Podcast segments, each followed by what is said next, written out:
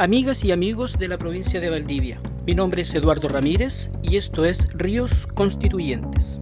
Estamos siendo testigos y protagonistas del fin del tiempo de los partidos políticos. Esto que suena a herejía equivale a finales del siglo XVIII, cuando se dijo que era el fin de la monarquía. Es una constante de la humanidad ampliar los límites de la democracia como una onda expansiva que avanza hacia el infinito. En efecto, los partidos políticos ya no cumplen la misión de mediar entre la sociedad y el Estado. Sus integrantes se ocupan más bien de asegurar sus cuotas de poder y situación socioeconómica. Pasa en Perú y pasa en Chile. Durante los últimos años han emergido los movimientos sociales autónomos y autoconvocados como forma de organización de la sociedad en aras de la libertad, la dignidad, la democracia y el progreso. Se aglutinan en tres ejes, los derechos de la mujer y la diversidad sexual, la defensa del medio ambiente, especialmente del agua, y los derechos de los pueblos indígenas. Entonces, lo viejo que se niega a morir está aquí haciendo una graciosa concesión, como si fuera la corte de Luis XVI alojada en las tres comunas, entregando dos que tres cupos de sus listas a candidatos constituyentes provenientes de los movimientos sociales. En la práctica, no haciendo nada efectivo para que los candidatos independientes puedan participar en las elecciones de constituyentes,